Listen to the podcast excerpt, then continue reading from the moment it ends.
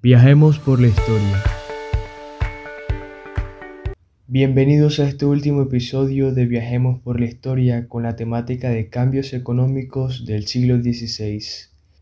Desarrollaremos una temática muy interesante de manera clara y concisa para que puedan conocer sobre cómo fue la coyuntura económica de este siglo y para eso vamos a trabajar una pregunta muy clara cómo fueron los crecimientos económicos y los crecimientos a nivel de los precios de los alimentos. Además, un resumen de este siglo según la parte económica.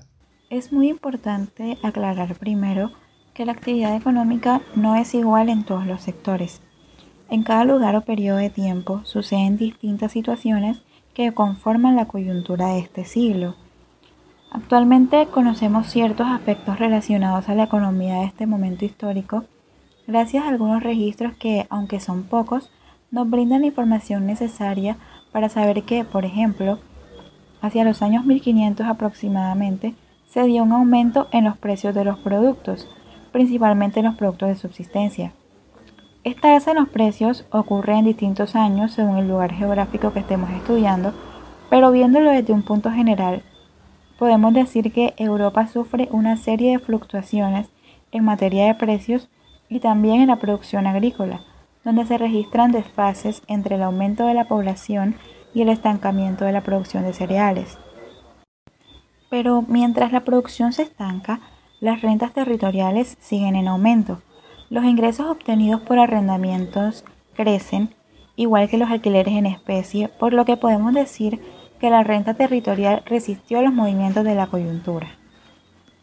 Hablando del salario de los obreros en el siglo XVI, es un tema un poco complicado en realidad, puesto que en este entonces muchos obreros son remunerados en especie, son alojados y alimentados por sus patrones, lo que hace que sea difícil la estimación de estos datos. Sin embargo, hay testimonios que concuerdan en afirmar que hubo una baja a largo plazo del salario real. Por ejemplo, el salario del capataz de una finca que equivalía en 1480 a 30 sextarios de trigo, en 1580 ya corresponde a 10 sextarios. En conclusión, la primera parte del siglo XVI fue una edad de oro. En ella aumentan las fuerzas productivas, aumenta la producción en todos los terrenos, incluso superando los niveles anteriores a las crisis de los siglos XIV y XV.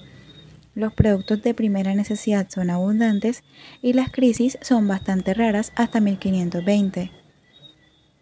El periodo de mitad del siglo está marcado por un desfase entre el crecimiento demográfico y la producción agrícola, por lo que las crisis de los productos de subsistencia son más numerosas. Y finalmente, en los últimos decenios del siglo, a excepción de algunos sectores privilegiados, la producción agrícola disminuye notablemente, lo que entraña junto a una sucesión de crisis graves un aumento de los precios de los productos de subsistencia. Muchas gracias por llegar a este último episodio.